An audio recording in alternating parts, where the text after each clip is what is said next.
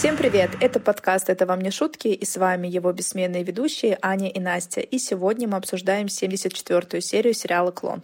Ань, ты знаешь, я случайно начала переслушивать наш подкаст. Знаю. Я была посвящена в это. Это должен был быть смолток, но спасибо, что не подыграла. Да, я начала переслушивать наш подкаст, я уже переслушивала его и остановилась на 10 выпусках, наверное, больше полугода назад. Тут что-то мне как-то случайно включился он опять. На самом деле столько интересного узнаю. Я думала, наши с тобой первые выпуски кринж на кринже, а нет, это довольно-таки приятненькие. Сам себя не похвалишь, никто, никто не похвалит.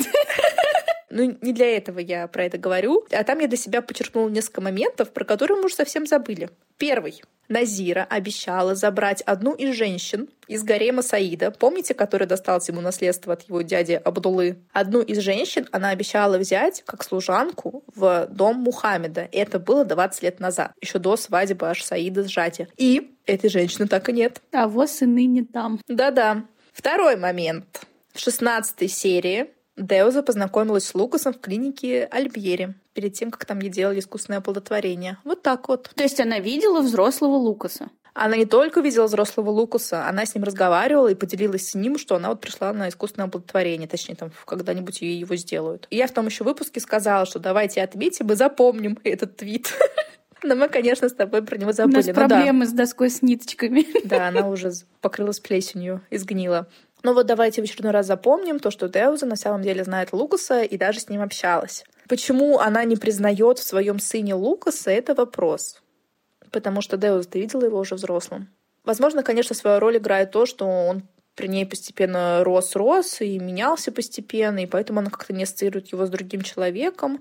Но в то же время, как-то с тобой тоже в один из выпусков э, задавались вопросом, фотографии Лукаса, нашего светского льва, постоянно всплывают во всех хроники. газетах. Но она жила долго в пора, поэтому, наверное, до туда не доходили эти газеты. Но она уже давно вернулась. Факт остается фактом. Деуза знает Лукаса, Лукас знает Деузу. А третий факт будет?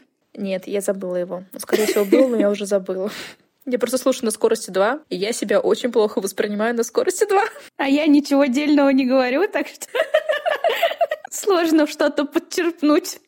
Ну нет, не надо так. Я, кстати, вообще смеюсь, слушаю и думаю, о, какие мы умнички, такие вещи умные говорили. Мы давно уже забросили традицию рассказывать про что-то познавательное в наших выпусках. А тогда еще это, наверное, июньские, что ли, выпуски прошлого года, мы с тобой хотели составить географическую карту мест клона, если они нам будут попадаться. Но они нам, правда, особо не попадались.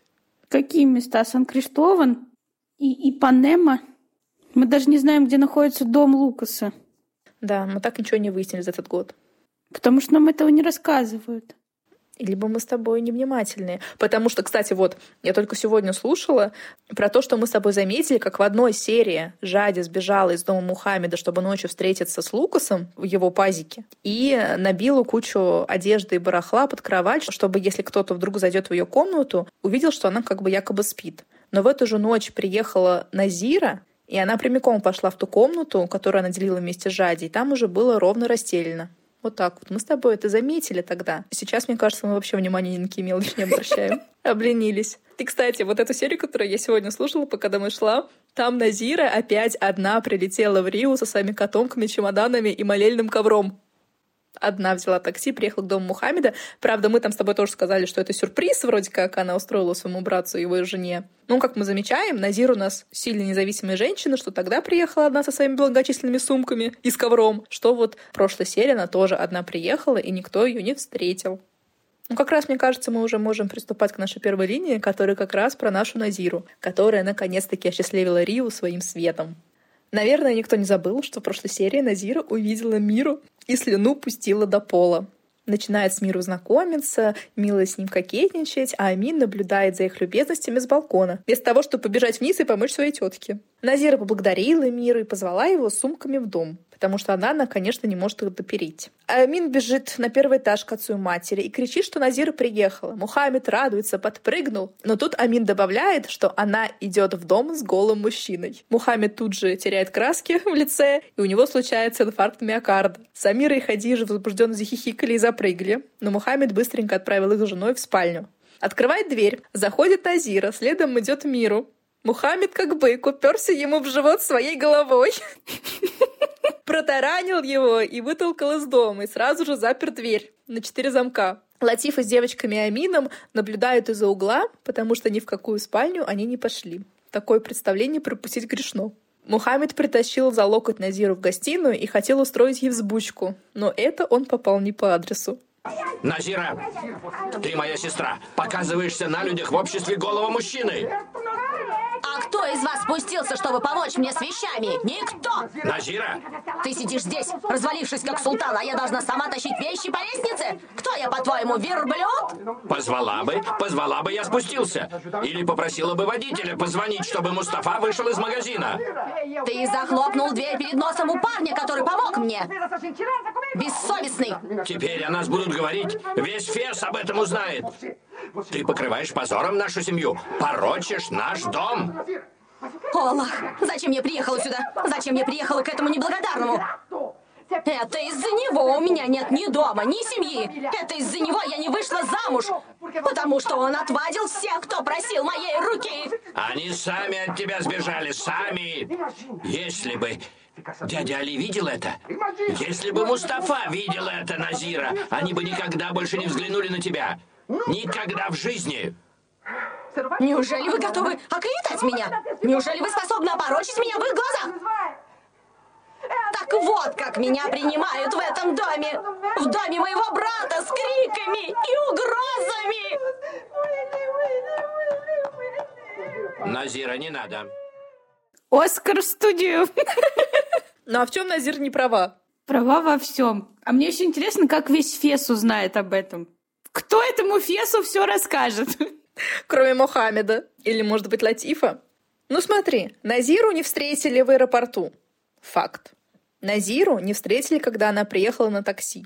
Факт. Ее никто не ждал. Факт. Ей не нашли мужа. Факт. Распугали ее женихов. Тут, наверное, факт на стороне Мухаммеда. Что они сами от нее все распугались и разбежались. Но они никого ей не искали. Всех, кого распугала Назира, она нашла сама. Так что я считаю все причитания и обиды Назира на сто процентов заслужены. Мухаммед еще смешно держался за сердце, когда Назир начал на него орать. И топать ногами. Он начал ее успокаивать, что они счастливы, что она приехала, и она зарила их дом светом. Но она все это не слушала, полезла через него к племянникам и сказала, что скучала только по ним и больше ни по кому, и любит только их и больше никого. Но недолго оставляем наших героев и посмотрим, чем занимаются другие жители Сан-Криштовна. Карл рассказывает матери, что Шанди пришел за ней на пляж прямо в костюме. А Дейзи тут же велит с ним даже не заговаривать, потому что он опять утянет ее за дно. Но Карла у нас поверила в себя и говорит, что жить в бедном квартале не для нее, и общаться с этими людишками тоже. К ним заходит Эдвалду в белом костюме и серой шелковой рубашке и заставил их щупать ткань.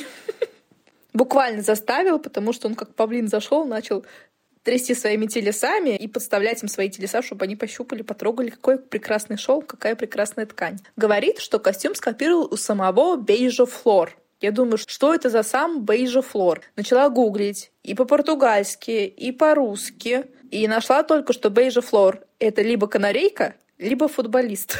Ну, во-первых, калибре. Точно.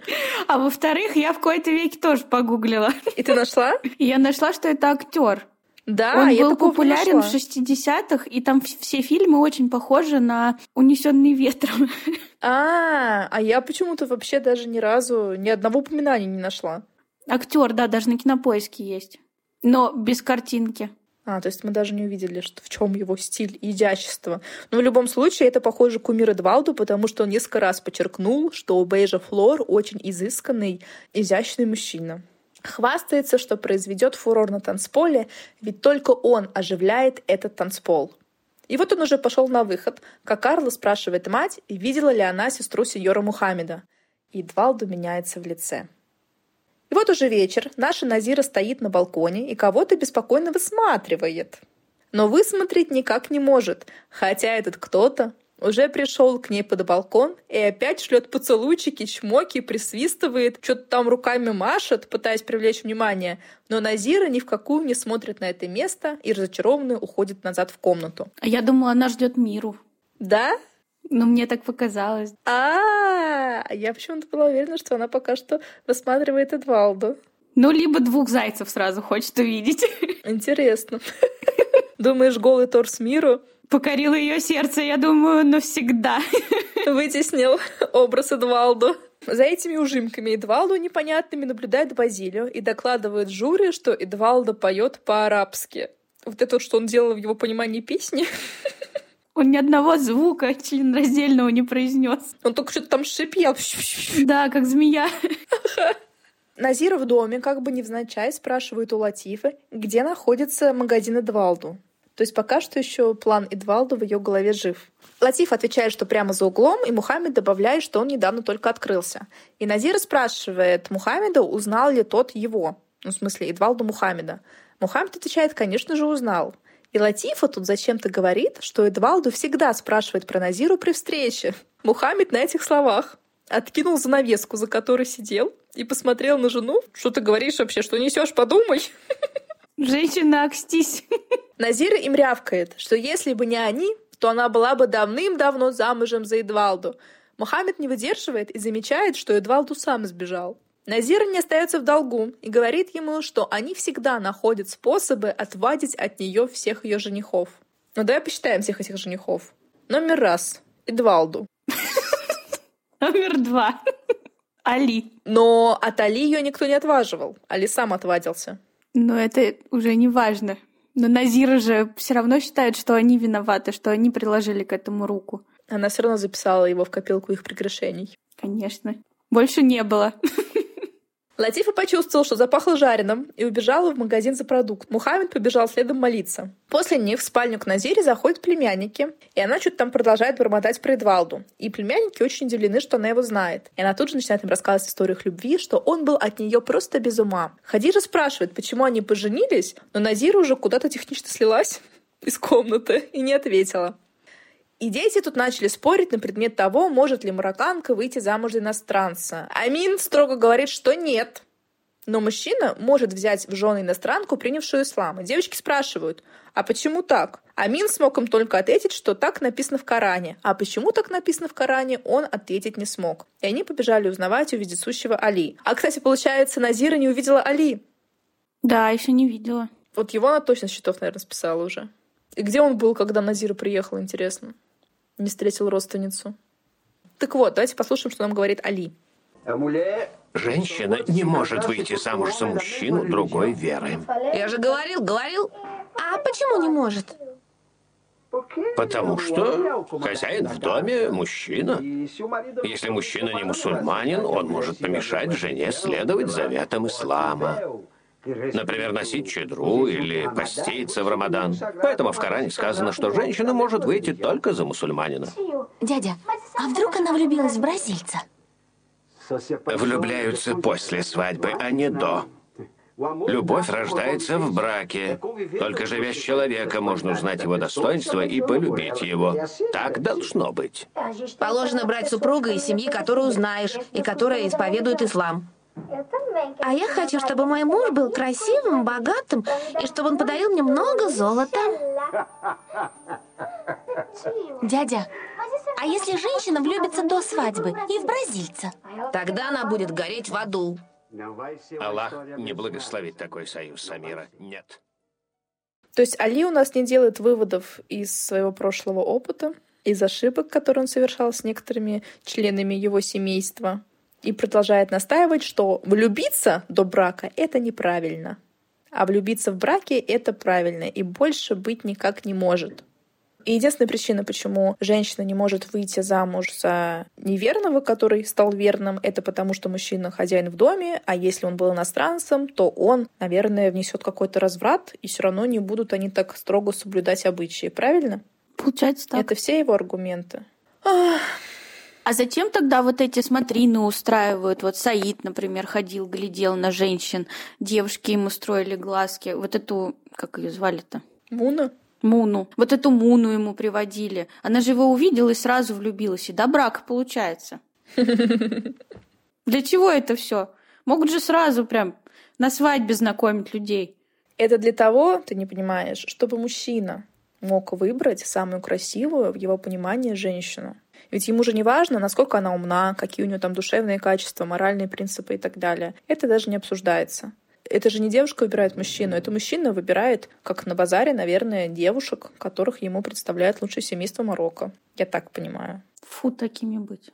Я даже не знаю, стоит ли это еще больше обсуждать. Мне кажется, мы уже много про это говорили. Даже в рамках сериала, в рамках одной семьи Али, можно сделать вывод, что тут что-то не то с этой концепцией, и что-то и какой-то винтик тут не работает. Дети убежали, а Али позвал Латифу и говорит ей, что у нее будут проблемы с Самирой. И Латифа не понимает, почему. Почему, дядя Али? Почему вы так говорите? Растить детей вдали от наших обычаев всегда сложно. Но мои дети воспитаны в духе ислама, дядя Али. Я заставляю их учить Коран. Ты заставляешь их учить Коран, а улица учит их другому. Они растут среди людей с другими обычаями, и у них возникает соблазн испробовать то, что они видят вокруг.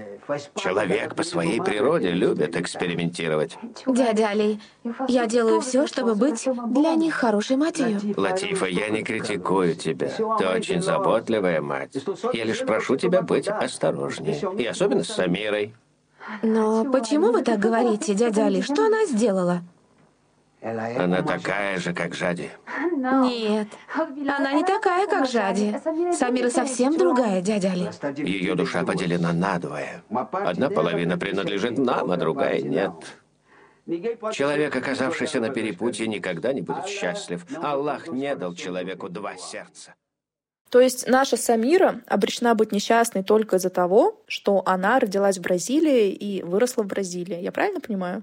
Просто какой вывод из этого? С одной стороны, он сам говорит то, что люди таковы и больше не каковы, ну что, мол, их вырастет улица, они видят эти обычаи, они растут далеки от их строгой веры и т.д. и т.п., но в то же время они и Самиру хотят поместить в какую-то клеточку. Латиф, конечно, очень расстроен и тоже спрашивает, что делать тогда в таком случае? И ответ замечательный. Будь начеку и проси Аллаха, чтобы она не повторила ошибки, совершенные Жади. Класс.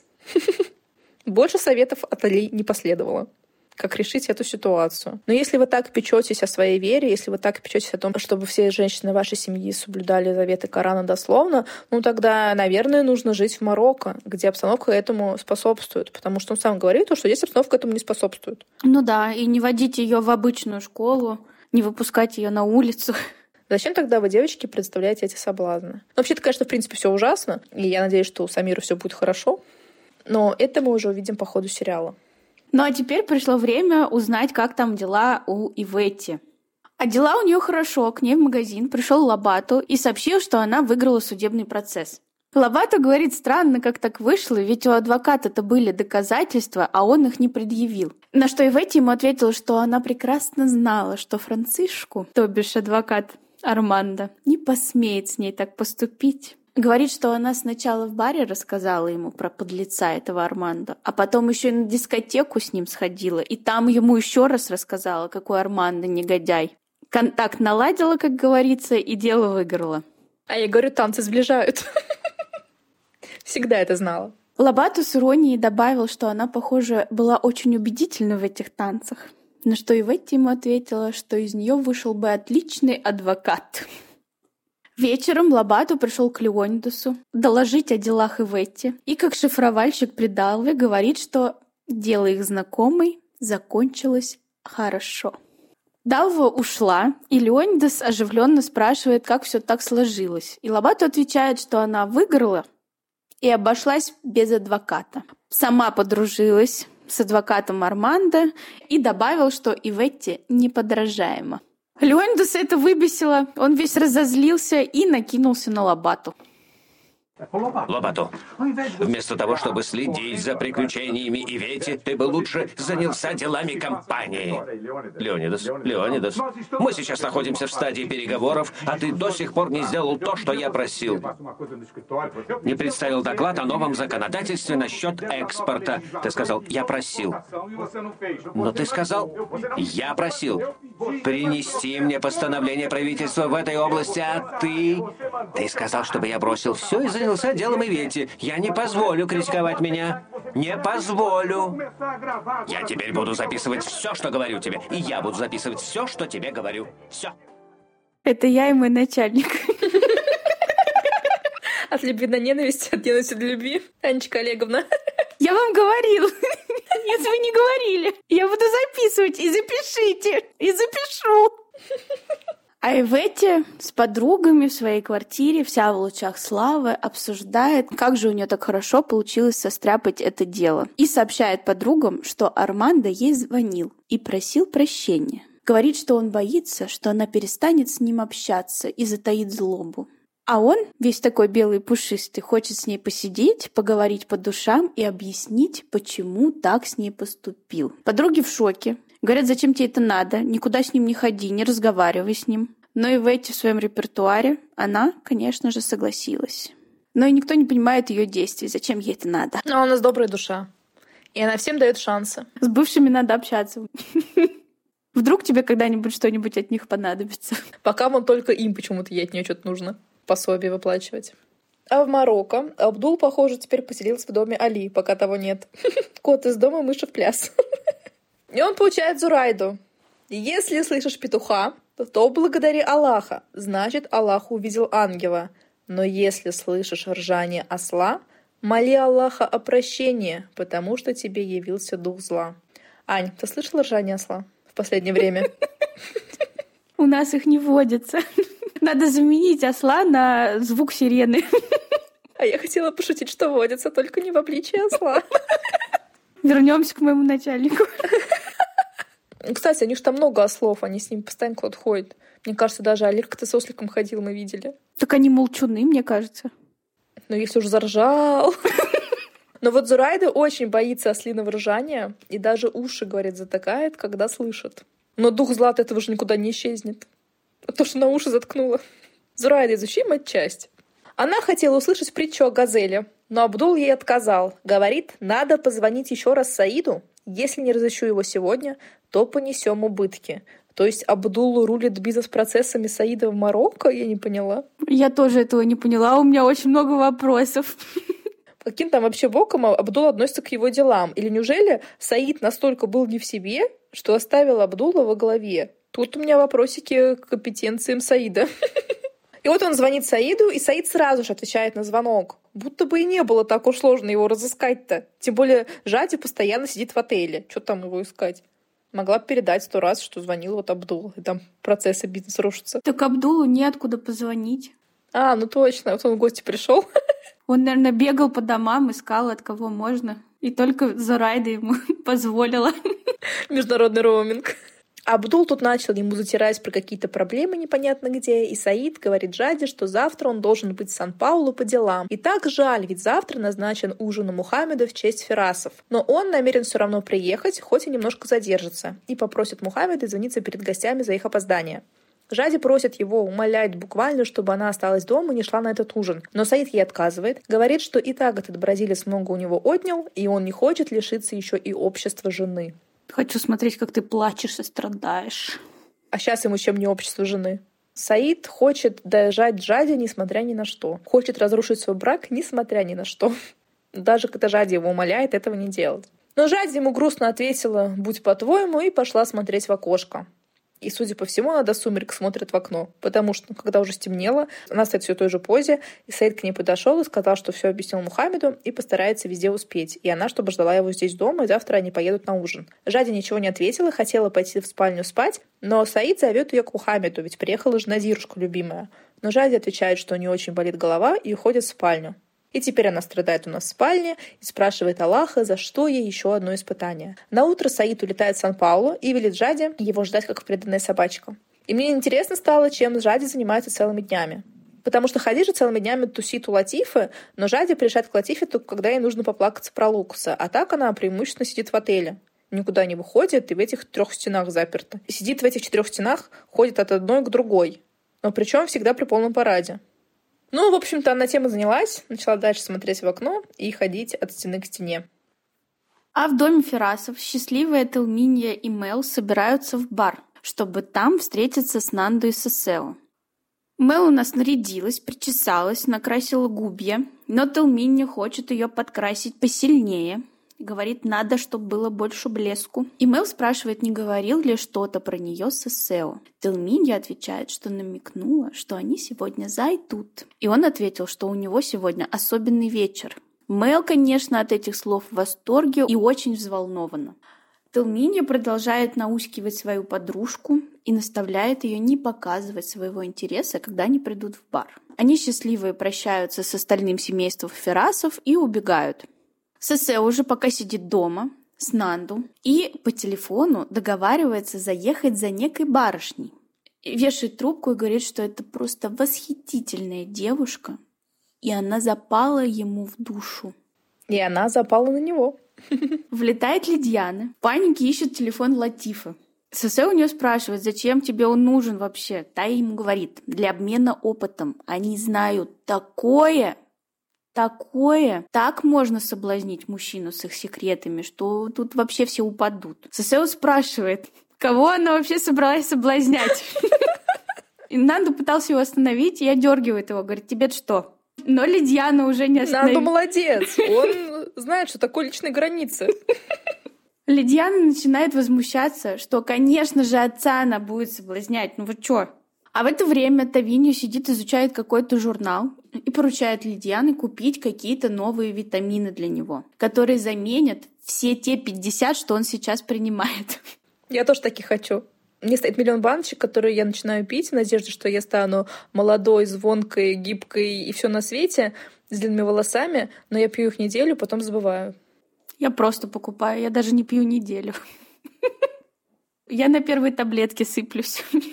Но вернемся к Лидиане. Она говорит своему мужу, что он просто красавец, и никакие витамины ему не нужны, что он еще красивее стать не сможет.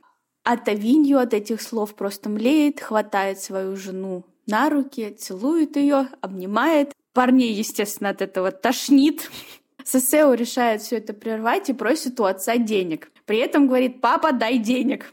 Тавинью бросает жену и орет, что не надо называть меня папой. Я же тебе сказал, Тавинью, привыкай. Но Сесео его не слушает и продолжает клянчить деньги. И вот уже Талминья и Мел подъезжают к бару, и, конечно же, в сопровождении Шанди. Мел просит его остаться в машине, и он соглашается. А Талминья сказала зайти Мел первый, чтобы Сесео сел рядом с ней – а сама Талминя пока сходит в аптеку и чуть-чуть запоздает. Мел это не очень понравилось, но она послушала подругу и пошла. Не успела войти, как увидела Сесео, который сидит и воркует не с кем-нибудь там, а с танцовщицей Айшей. Она хотела уйти, но Сесео ее заметил и позвал ее к себе за стол. Мел подошла, и Нандо зачем-то ей тут же объявил, что они тут с девушками. А так незаметно. Но он потом опомнился и предложил Мел принести ей стул. Но она сказала, что не надо мне никаких стульев. Я сейчас ухожу, Толмини ждет нас снаружи. И вообще они просто зашли сюда сказать, что они не смогут остаться. Совсем не странно. Их как бы и не звали сюда, во-первых.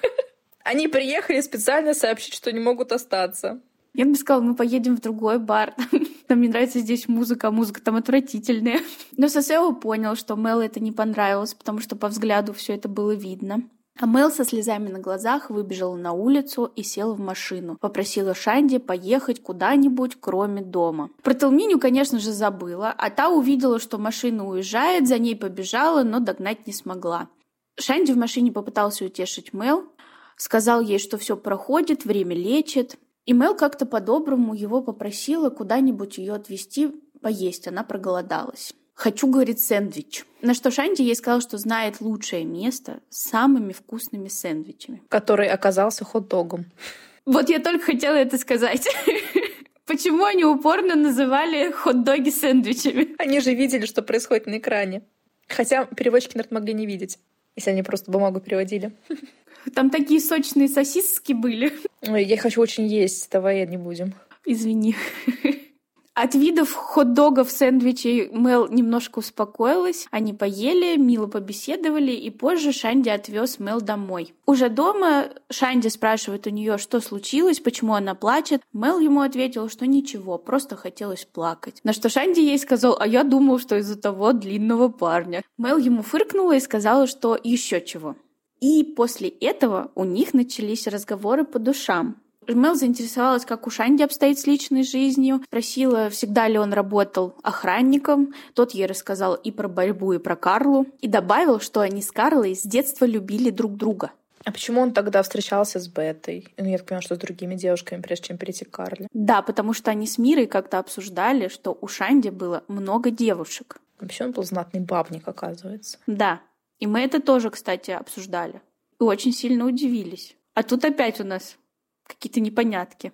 Но вернемся к Шанди и Мел. Мел спрашивает у Шанди, бросила ли его Карла, и он ей честно ответил, что да. После разговора Мел на прощание сказала, что ей было очень приятно с ним поговорить. Позже в своей комнате Мел, уже успокоившись, достала свой дневничок, исписанный с ССО и сердечками, вытащила фото с ССО из дневника и порвала его. Но мы далеко не отходим от Ферасов. Леонидус у нас тем же вечером в семейном кругу сообщает Маизе, что они приглашены на ужин завтра к арабам. Лукас его одергивает, но тот продолжает, говорит, что Лукас не хочет идти, но я, Леонидус, хочу, чтобы ты, Маиза, пошла со мной. Маиза хитро улыбнулась и согласилась. Лукас сидит мрачнее тучи, Маиза все на него поглядывает и ехидно улыбается. Спрашивает Леонидуса, с чего это вдруг Лукас против. И Леонидус все его дает. Говорит, что Лукасу неловко перед этими арабами, потому что жена Саида была его возлюбленной. Эту фразу заканчивает уже Маиза. Тоном, как будто бы это ее совсем не задевает. Маиза смеется и говорит, что все это глупости, и она не видит ровно никаких препятствий, чтобы не пойти на этот ужин. И они начинают издеваться над Лукасом, какие это все были глупости и детское поведение. Он не выдерживает надругательства над его чувствами и уходит от них в спальню. И только, кажется, Далва на его стороне, потому что она побежала за ним его успокаивать. Леонидес возмущается Маизе, что Лукас готов пожертвовать их положением на Востоке из-за своего прошлого, но Маиза уверила свекра, что уговорит Лукаса пойти. В спальне Лукас кричит Далве, что ему надоели провокации отца, и ни на какой ужин он не пойдет, и готов вообще уволиться, и сообщает Далве, что отец уже пригрозил этим, что выставит Лукаса вон из компании. Далва говорит, что это все глупости, отец так никогда не сделает, и вообще даже Маиза не против, она поняла, что это все было несерьезно. Но Лукас не дурачок, он спрашивает, вот именно, а почему Маиза-то не против? Склерозница Далва отвечает, что Маиза просто поняла, что тебе эта женщина неинтересна то есть у Далова, ровно день назад, а может быть даже меньше, был жесткий разговор с Маизой, из которого напрямую следовало отношение Маизы к этой женщине, к Жаде. И в конце тирады Маиза гневно сказала, что ей все в этом доме надоели, все против нее, и она всем отомстит. А сегодня Далва говорит, что ох, Маиза у нас все поняла, такая вся осознанная, и Маизе все равно. Но Лукас, конечно, своей жене не доверяет. Он-то, наверное, все-таки ее знает получше, чем Далва. Далва уговаривает пойти на этот ужин ради отца, Лукас спрашивает, уже взрывается, а про него вообще кто-нибудь в этом доме будет думать? Никто, Лукас. Пора уже оставить эти детские иллюзии. Кстати, вот я тоже сегодня слушала, по-моему, 15 либо 16 выпуск, и там мы с тобой обсуждали, что Лукаса постоянно в этом доме задвигали и постоянно а, сравнивали с Диогу до смерти Диогу и уж подавно после смерти Диогу, конечно же, не в пользу Лукаса. И мне прям стало его жалко повторно, когда я послушала этот выпуск. Но, в общем, ты видишь, спустя 20 лет тоже ничего не изменилось. Также чувство Лукаса не ставится вообще ни во что. Также опыт Лукаса, пережитый, пусть даже там 20 лет назад, ни во что не ставится. Он над, над ним надругивается, над его, имею в виду, опытом, эмоциями, чувствами. А все почему? Потому что надо уехать из этого дома. И жить одному. Без Маизы в том числе. Да, да, все потому. Но Лукас почему-то не видит этого очевидного выхода. Но Далва не слушает и тоже про Лукаса не думает. Говорит, вот эта женщина наглости набралась и сюда пришла, как будто бы у нее был выбор. И ты туда иди. Почему вот ты проявляешь слабость? Покряхтела на жаде, что это за женщина такая арковуха, которая продолжает 20 лет вносить раздор в их семью, и ушла в свояси. Ну ты же ее видела вчера, Далва. Вот такая арковуха. Таким-то макияжем, с такими-то стрелами Амура которые стремятся в уши. Лукас остается в спальне один, и ему звонит на мобильный любовница Марсинья. Но Лукас говорит, что встретиться с ней не может и когда-нибудь потом. Присаживается в кресло и устраивает свидание с кулоном. Думает про себя, что вернет его, и решил, что попросит, чтобы его передали в отеле. Тут в спальню заходит вся приторно милая Маиза и говорит, что совершенно не против ужина с этими людьми. Лук спрашивает, что это вдруг? Она говорит, что размышляла и вот изменила свое мнение. Лукас, я думаю, что ей не поверил. На утро он спрашивает Лабату, где остановился Саид. Лабату возмущенный, говорит даже не думать соваться в этот отель и портить свою жизнь и жизнь этой девушки. Лукас объясняет ему про кулон, и Лабату советует вернуть его в официальной обстановке и рекомендует идти на ужин и там потихонечку отдать. Но Лабату тут на самом деле здраво размышляет и объясняет, что он не только компания навредит, себе навредит, но также и Жади, если вдруг Саид узнает, что Лукас в этом отеле появлялся. Еще подарки передает. А как он предлагает Лукусу передать этот кулон без палева Жаде в руки? Он сказал, что вы там где-нибудь уединитесь, и наедине ты ей этот кулон сучишь. Уединитесь. Да, этот план не без изъянов. Ровно как и отель. Но можно, наверное, было бы как-то через доставку передать. Курьерские службы же были. Либо через Эвейти, например. Через Латифу, через дядя Али. Через кого угодно, собственно. Но он легких путей не ищет, и Лобату ему легких путей не подсказывает. И Лобату подытоживает тем, что это все предлог, и Лукас просто на самом деле хочет с ней пообщаться лично. Лукас отрицает и говорит, что все-таки пойдет на ужин, но только для того, чтобы вернуть клон. Все-таки лично в руки, я так понимаю. А Маиза побежала к Лидиане рассказывать той о том, кто такая Жади. Лидиана, конечно же, в шоке. Как Маиза, такая железная женщина, смогла выдержать эту роковуху у себя в доме и не вцепиться ей в глаза. Маиза говорит, что намерена мстить Жаде, но только не такими явными способами. И добавляет, что раз она разрушила мою жизнь с Лукасом, то и я ее разрушу. Лидиана в этот момент была одета в спортивный костюм. Она собиралась в тренажерный зал заниматься ставинью, сделать ему сюрприз. Маиза посмеялась над своей подругой и спросила, и в чем сюрприз? Лидиана напряглась от этого и спросила, почему она так говорит. Она что-то знает? Маиза отвечает, конечно же, нет. Просто пошутила. А Лидиана начинает серьезно рассуждать, что она живет в постоянном страхе, что это случится, что он вот ей изменит. И всегда боится услышать от кого-то, что у него есть другая. Тут на самом деле стало очень жалко Лидиана. Она говорила просто с убитым лицом, то есть это все не шутки какие-то. И даже, мне кажется, режиссеры и сценаристы не хотели нам показать как, как шутку. Это на самом деле серьезные тревоги взрослой женщины, которая настолько помешана на своем муже, что контролирует каждое его действие и панически боится, что он там с кем-то заговорит и тем более ей изменит. Да, у нее явные отклонения, у нее явные панические атаки, и она очень сильно за это переживает. И еще она решила спросить у Маизы, почему с ней такое. Может, это какое-то предчувствие? Но Маиза ей не ответила. Предчувствие, что пора к психологу прорабатывать свои травмы. Но Маиза ей это не подсказала. Ну, потому что Маизе самой нужен психолог, и она до сих пор не сходила. И вот Лидиана приходит в спортивный зал. В поисках своего мужа по всем углам его ищет. А Тавинью стоит в центре, в окружении четырех девушек и мило с ними воркует. Первым видит свою жену, тут же отбегает от этих девушек и выбегает из зала. А Лидиана подходит к Питоку и спрашивает у него, знает ли он Оттавио. Он, конечно же, не знает никаких Оттавио. Мы впервые слышим эту вариацию имени Тавиньо.